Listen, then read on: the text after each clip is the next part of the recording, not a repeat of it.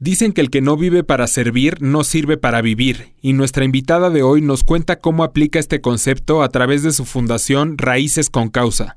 Descubre todo lo que hay atrás de este tipo de organizaciones que buscan edificar una sociedad más participativa y empática.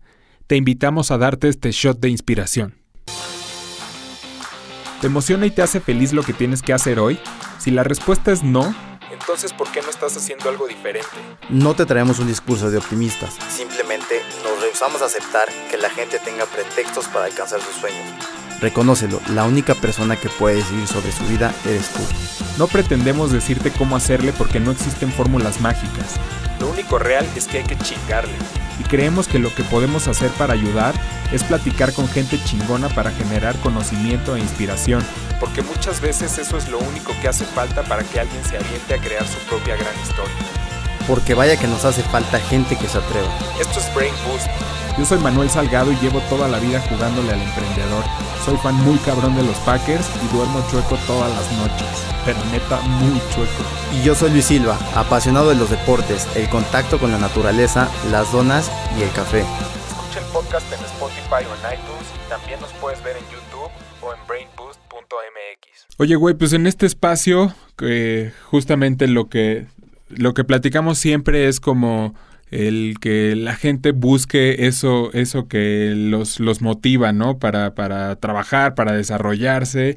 Y en muchas ocasiones hay gente que encuentra eso justamente eh, ayudando, ¿no? Hay, hay como, como diferentes maneras de, diferentes maneras de hacerlo y pues una de ellas son, son las fundaciones.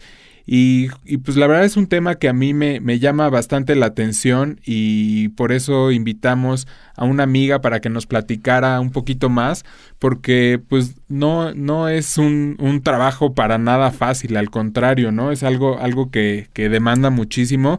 Nosotros hemos tenido la oportunidad de, de apoyar en, en, algunas ocasiones, pero siempre a mí lo que más trabajo me ha costado justo es encontrar a quién o cómo, o cómo, cómo funciona todo esto, ¿no? O sea, muchas veces está como la iniciativa de la gente por, por hacer algo, para, para compartir, para ayudar, para regresar, como lo quieras, como lo quieras ver, pero ya cuando te, cuando te empiezas a clavar un poquito más, pues te encuentras que es, es bien difícil, ¿no? Me acuerdo que de las primeras veces que nosotros intentábamos hacer algo, pues literal como, como el borras, este, no sé, comprábamos o cobijas o despensas o cosas así, nos queríamos ir a, a pueblos a, a, buscar, a repartir, para ver de qué manera poder hacer algo, este, pero pues es, es difícil si no sabes y si no tienes una, una estructura, ¿no? Sí, es, es complicado eh, el, el saber y el poder encontrar las herramientas por las cuales le llegues a la gente, ¿no? No es tan fácil, no es como tú dices de compramos y vamos y repartimos, probablemente pueda ser en algún, en algún eh, punto fácil, pero sí necesitamos esa estructura y ese conocimiento de, de una fundación. Sí, pues justamente el día de hoy por eso vamos a platicar con Gaby Galvez, quien es eh, quien, quien lleva la Fundación Raíces con Causa. Hola Gaby, ¿cómo estás? Hola, ¿cómo están? Qué gusto saludarlos.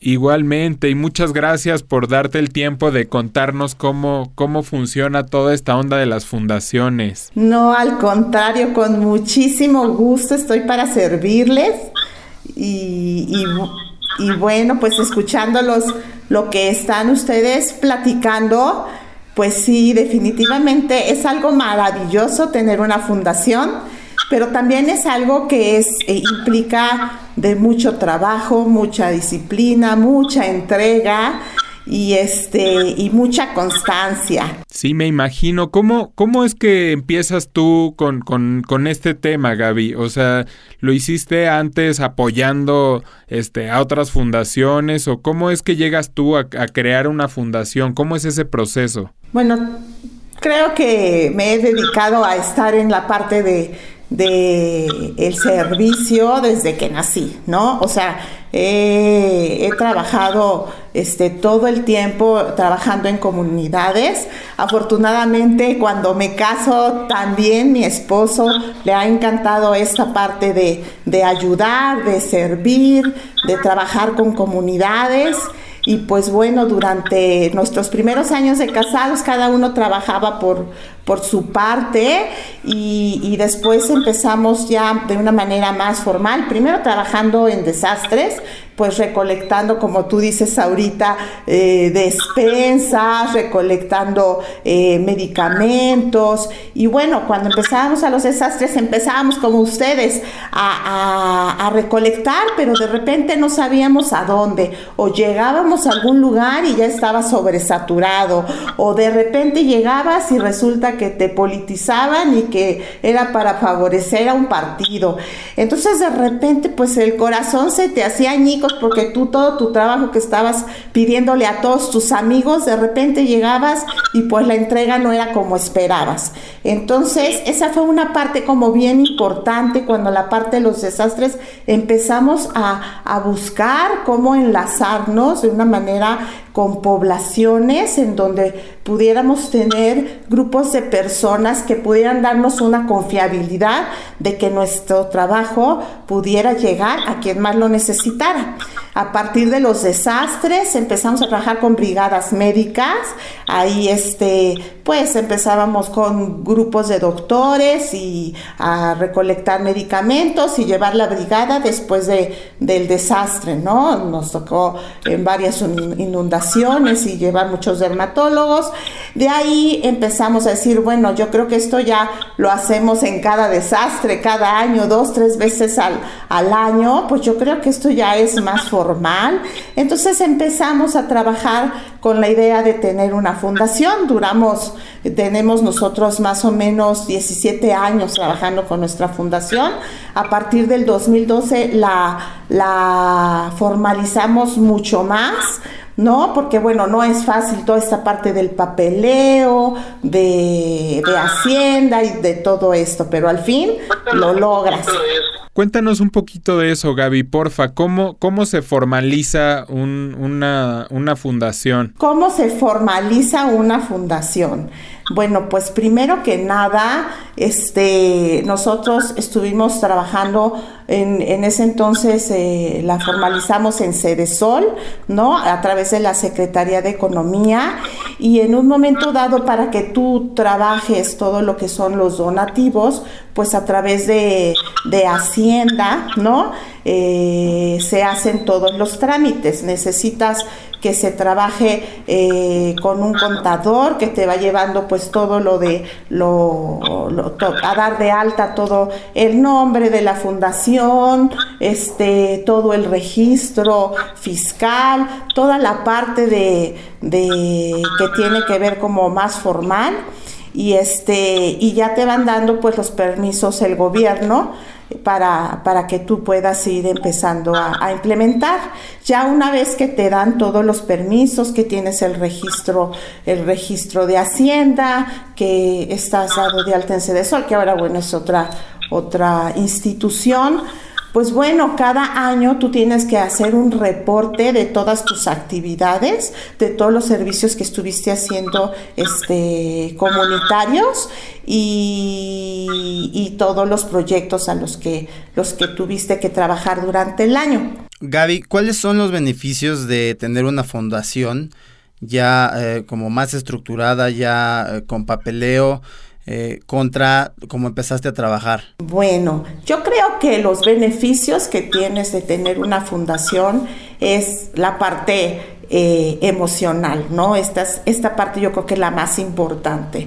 O sea, en cuestión de, en cuestión de cuando tú tienes una fundación estructurada, pues te da más confiabilidad, a las personas, a las, las, que, las, que, las que quieren donar, porque es muy diferente que te juntes con unos amigos y digas, oye, ¿sabes qué? Voy a, a, ponerme a, a que, a, pedir despensas pero pues tú no sabes si esas despensas a lo mejor llegan al lugar adecuado o llega al lugar donde se necesita.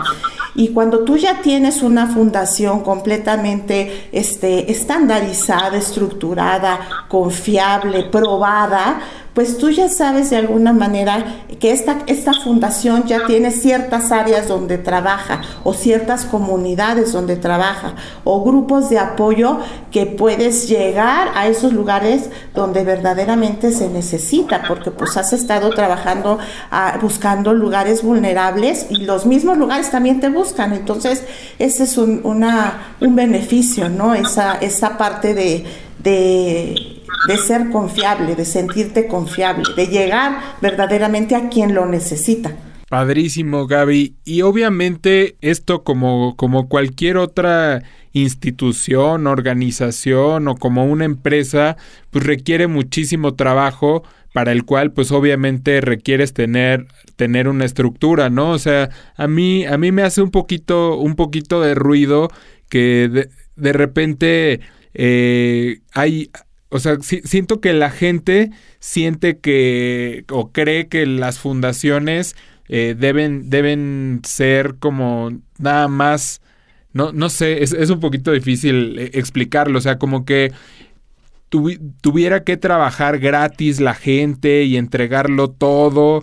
Y yo siento que, que pues no es, no es tanto así, ¿no? A lo, a lo, que voy es que tú para poder tener un impacto más grande, pues necesitas armar un equipo, estructurar un equipo y tener gente profesional haciendo eso, ¿no? Que se dedique, o sea, porque si como dices, está como por una parte hacerlo nada más entre amigos y te organizas cuando tienes tiempo y lo haces y y está bien, ¿no? Pero si ya lo quieres hacer más formalmente, pues necesitas un equipo con gente dedicada a eso. Y esa gente, pues obviamente tiene que, tiene que percibir un salario, etcétera, ¿no? Entonces, ¿cómo está toda esa parte de, de los empleados que necesitas, la estructura económica que se necesita?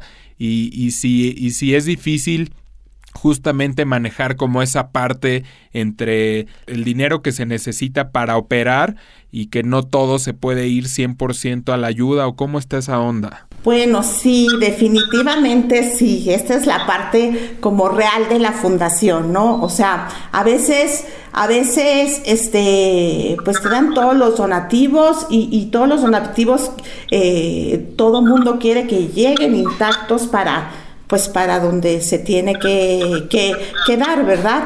pero la fundación tiene toda una estructura en la que camina, en la que, en la que tiene que, este, para que tú puedas llegar a ayudar a, una comunidad, a, a, un pueblo, a un hospital, a un albergue, para que tú puedas tener este, todas estas despensas o los medicamentos o todo este apoyo, pues hay detrás una cantidad de gente que a veces ni siquiera pensamos que existe. Hay un gran número de, voluntarios, ¿no? O la mesa directiva, que también por lo regular son amigos o son personas que se han dedicado a lo que es el área de, del apoyo social y que pueden aconsejarte y te dicen, oye, por aquí sí, por aquí no ellos de alguna manera pueden fungir como gratuitamente, incluso los dueños de la fundación, porque a veces es, es, muy, muy difícil que tú digas, ay, bueno, yo voy a ganar un sueldo de aquí.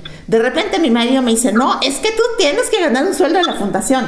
Pero de verdad hay veces que hay tanta necesidad que, que, cuando ves, o sea, tú trabajas en otras áreas y todo lo metes a tu fundación porque, bueno, eh, la amas y lo que quieres es, es que la fundación pueda llegar a más. Pero para poder llegar a más personas, pues tienes que pensar de una manera un poco más grande y decir, bueno, tengo que tener más orden, más estructura, entonces todo tiene que estar súper claro en la parte contable, con la parte de hacienda, con toda la parte de las compras, de los depósitos, de, de todo para que esté completamente justificado, un abogado que siempre está diciendo, oye, no, pues por aquí te puedes meter en problemas, esto, estas, esta, estos eh, eh, contratos para trabajar con universidades o con escuelas o con empresas, las tengo que revisar para que todo esté muy claro, que no haya ahora sí que nada de lavado de dinero, de todas estas cosas como ilícitas, ¿no? Tenemos también la parte de, de, de redes, de medios, los que, los que se dedican a estar en el internet, los que se dedican dedican a estar trabajando este cómo, cómo vender a la fundación, cómo, cómo mostrar lo que se hace en la fundación. También tenemos toda esta parte de la coordinación de enlace, los que se enlazan con las empresas, con las escuelas, con grupos de voluntarios, ¿no? Que estos son los que también llevan un sueldo, los coordinadores, por ejemplo, de la brigada médica, los coordinadores que están en chapas, que, que tienen, que, que hacen enlaces con las comunidades. Entonces, a todas estas personas, pues, pues se les tiene que pagar un sueldo. Es muy, es muy diferente al trabajo voluntario. El trabajo voluntario es maravilloso, es apasionante, ¿no? Es mover las almas, mover el corazón y ver que la gente se emociona estar dando su vida para ayudar. Pero, ¿qué pasa de repente con el trabajo voluntario? Cuando de repente, como no es obligatorio y tú tienes más obligaciones, tiendes de repente a dejarlo como a un lado. Entonces, como fundación, nosotros que tenemos que trabajar todos los días, viernes, sábados, domingos y todos los días que sean necesarios. Entonces, pues tenemos que tener gente fija que esté trabajando como un equipo bien organizado, bien estructurado, bien consolidado, para que todo lo que nosotros hacemos dentro de la fundación llegue a un buen fin. Gaby, Fundación Raíces con Causa. Eh, ¿A qué se dedica esta fundación? ¿A qué se dedica la fundación? Bueno, principalmente nosotros nos dedicamos a todo el apoyo de niños en situación vulnerable y a sus familias. Niños con problemas, con alguna discapacidad, niños indígenas, niños de la calle, niños en cualquier situación vulnerable. Trabajamos en tres áreas principalmente. En una de las más fuertes que tenemos es el área de la salud. Aquí en el área de la salud trabajamos con brigadas médicas. Aquí atendemos también a, a las familias. Hacemos tres brigadas al año, dos en la ciudad y una en, en Huistán, Chiapas. En la parte de educación trabajamos apoyando aquí este, escuelas preescolares de escasos recursos. Este, también en, en Chiapas trabajamos con telesecundarias. Allá apoyamos con material didáctico, mochilas, con algunos libros, con uniformes. Este, si en un momento dado alguno de los muchachos tienen problemas de la vista, hacemos exámenes de la vista, hacemos exámenes ortopédicos, les pagamos sus, sus prótesis o sus, o sus zapatos ortopédicos si son necesarios para que puedan tener una vida plena. Eh, tenemos, este, les ayudamos a poner centros de cómputo y tenemos un programa en donde asistimos a los niños de mejores calificaciones y al final del año de los tres años de secundaria, si saliste con un promedio de 9, 8, se les da su laptop o en su caso se les da un iPad, ¿no? Este también les pagamos sus viajecitos de, fin de, de, curso y en algunos desayunos eh, para, para los niños. Esto es lo que hacemos en el área de educación y trabajamos con los padres con escuela de padres. Esto es principalmente lo que hace pues la fundación, además de estar canalizando voluntarios a los diferentes albergues de toda la zona sur de la ciudad, eso es a lo que se dedica la fundación. Padrísimo, Gaby. ¿Y cómo deciden a quién ayudar? Porque como te decía, de repente eso a veces se vuelve hasta lo, más difícil.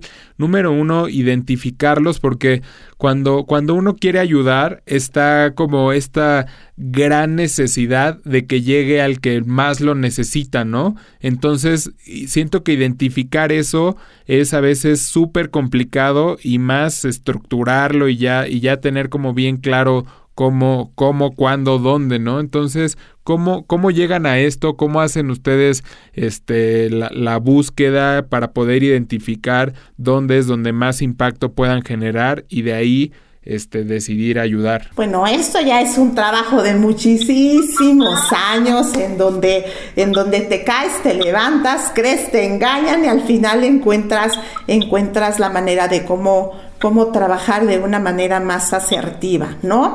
Nosotros, pues aquí, a través de, a, través de información del gobierno, a través de información de boca a boca, en el sentido de, en, en, cuando vamos a los albergues, vemos sus necesidades, ya eh, a, través del, del INEGI y de todos estos censos, vemos la población vulnerable. Además de que, de que ya tenemos varios coordinadores en ese tipo de poblaciones, que constantemente nos están mandando las necesidades que hay en cada población. Por ejemplo, allá en Huistán, Chiapas es una, es, es una comunidad más o menos de 23 mil indígenas en absoluta pobreza.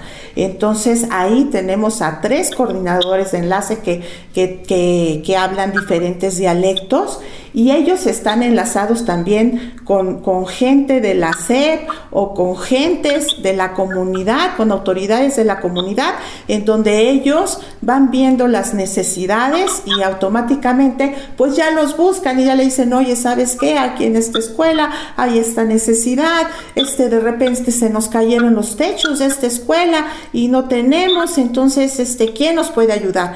Y entonces pues ya nos hablan y dicen, oye Gaby, hay esta necesidad, o esta necesidad de que hay un niño que está padeciéndola porque no puede salir de, del salón, porque no puede caminar, porque no tiene zapatos ortopédicos y, y pues bueno, este, necesitamos que se haga el estudio. Ya tenemos también allá enlaces con varios doctores que los coordinadores se, se coordinan a su vez con directores de las escuelas y, o con maestros y llevamos a, los niños a, a, las necesidades que ellos tengan. En el caso de los desastres, pues trabajamos también con estancias infantiles. Aquí trabajamos más o menos con 80 estancias infantiles, en donde ellas mismas nos dicen las necesidades de los niños. En este caso, por ejemplo, en este desastre, pues estamos trabajando con madres solteras, con abuelitos o con papás que se quedaron sin trabajo. Entonces, automáticamente, como ya tenemos muchísimos años trabajando con estos grupos de personas, ya nos van diciendo, oye, ¿sabes qué? Tenemos este, estos números de papás que pues están batallando o, estos abuelitos que están dentro de esta comunidad y este y entonces pues esto nos ayuda a que la ayuda que llegue que llevemos es una ayuda a donde verdaderamente se necesita. Gaby, durante todos estos años sé que todos los proyectos han sido muy importantes y el impacto que has generado en las personas es, es demasiado eh, importante, ¿no? Pero ¿cuál consideras tú que ha sido el proyecto o, la campaña en donde te ha dejado más o ha sido el reto más, más grande para la, la fundación? Bueno, hemos tenido muchos retos, todo el tiempo tenemos retos. Uno de los retos constantes que tenemos son las brigadas médicas. Durante las brigadas médicas, cada brigada médica atendemos a 600 personas, incluyendo niños y sus familias. Y en Chiapas, que atendemos 15 días, ahí hacemos un enlace este, con médicos españoles, con una brigada este, madrileña. Entonces ahí normalmente son 15 días de trabajo y se atienden aproximadamente a 6 mil indígenas, en donde se trabaja con doctores españoles, se trabaja con traductores indígenas y se trabaja con médicos mexicanos. Esos son como retos fuertes que nosotros trabajamos durante el año. Ahorita, pues tenemos un reto bien importante. Estamos haciendo un centro comunitario, un dispensario médico, una iglesia que nos pidió la comunidad, porque para ellos fomentar los valores es bien importante. Y este, y posteriormente, ahorita ya estamos trabajando con esta parte de la iglesia, con el centro, con, con el dispensario médico, que ya están casi a punto de terminarse. Y nuestro siguiente reto es construir la prepa para indígenas, porque ya que terminan la secundaria, la mayoría o se regresa a la montaña o se encuentran con peligros como trata de blanca, esclavitud y muchas cosas para los jóvenes. Entonces, la intención es construir una prepa donde se puedan quedar a dormir, donde coman sano, donde estén protegidos del narcotráfico, donde podamos darles una educación y una vida este, plena y adecuada para que puedan salir adelante, estudiar una carrera y puedan llegar a ayudar a sus comunidades de una manera mucho mejor, porque tú sabes que la educación es la que puede hacer que una comunidad salga adelante. Sí, totalmente. Y creo que ese es justo uno de los, de los retos, de los retos más grandes que, que tenemos como, como sociedad, ¿no? Y, y ¿Tú qué crees que sea lo, lo, o en tu experiencia, qué es lo más difícil de tener y operar una fundación? ¿Qué es lo más difícil de tener y operar en la fundación? Lo más difícil es el dinero, lo más difícil es enamorar a la gente, lo más difícil es decir, darles, es decirles, oigan, si con un granito que cada mexicano, una hora, una hora al año que tú como mexicano dieras a una, a una institución, a una fundación, México sería diferente, porque tendríamos gente más participativa, porque se darían cuenta las necesidades de los albergues, las necesidades de la pobreza de, de las comunidades indígenas, de las escuelas, de los baños de las escuelas, de las bibliotecas, de los salones, de los mismos niños que se quedan dormidos en, en el salón de clases porque solamente tuvieron un platito de pozol, un, como un atole durante todo, toda la mañana y, no tienen las fuerzas para poder este, estudiar. Entonces, la parte más difícil es tocar las puertas y que la gente verdaderamente se dé cuenta la gran necesidad que hay en nuestro país, que todos con un granito que arena que demos, con las empresas que, que con sus empleados los sensibilicen, den su granito de arena, las empresas den su granito de arena, bueno, sería maravilloso. Esa es la parte un poquito difícil. Gaby, ahorita que nos están escuchando eh, y tenemos diferentes personas, ¿cómo podemos... Eh, sumarnos a, la fundación, ya sea eh, como particular, como empresas, como estudiantes, como padres de familia. Eh, como familias completas, de qué forma nos podemos sumar y eh, qué es lo que más eh, necesitas, ¿no? además del dinero, no sé, algún otro recurso, alguna otra iniciativa que, que, que se pueda aportar. Mira, pues además de dinero, lo que más necesitamos es que la gente se enamore de la capacidad que tiene para ser felices a los demás, para entregar lo mejor de cada uno. En este momento tan importante que es el de la pandemia, es un momento que estamos aprovechando para, para reflexionar, para darnos cuenta qué necesitamos en la vida, en, nuestra propia vida, cómo poder llenar esos vacíos y cómo poder encontrar un mayor sentido en nuestra vida. Entonces, nosotros necesitamos mexicanos plenos. ¿Y cómo, cómo son esos mexicanos plenos? Son aquellos que sacan de su despensa una lata de frijoles, una bolsa de arroz, una, un, litro de leche, ¿sí? Y, dicen, ¿sabes qué?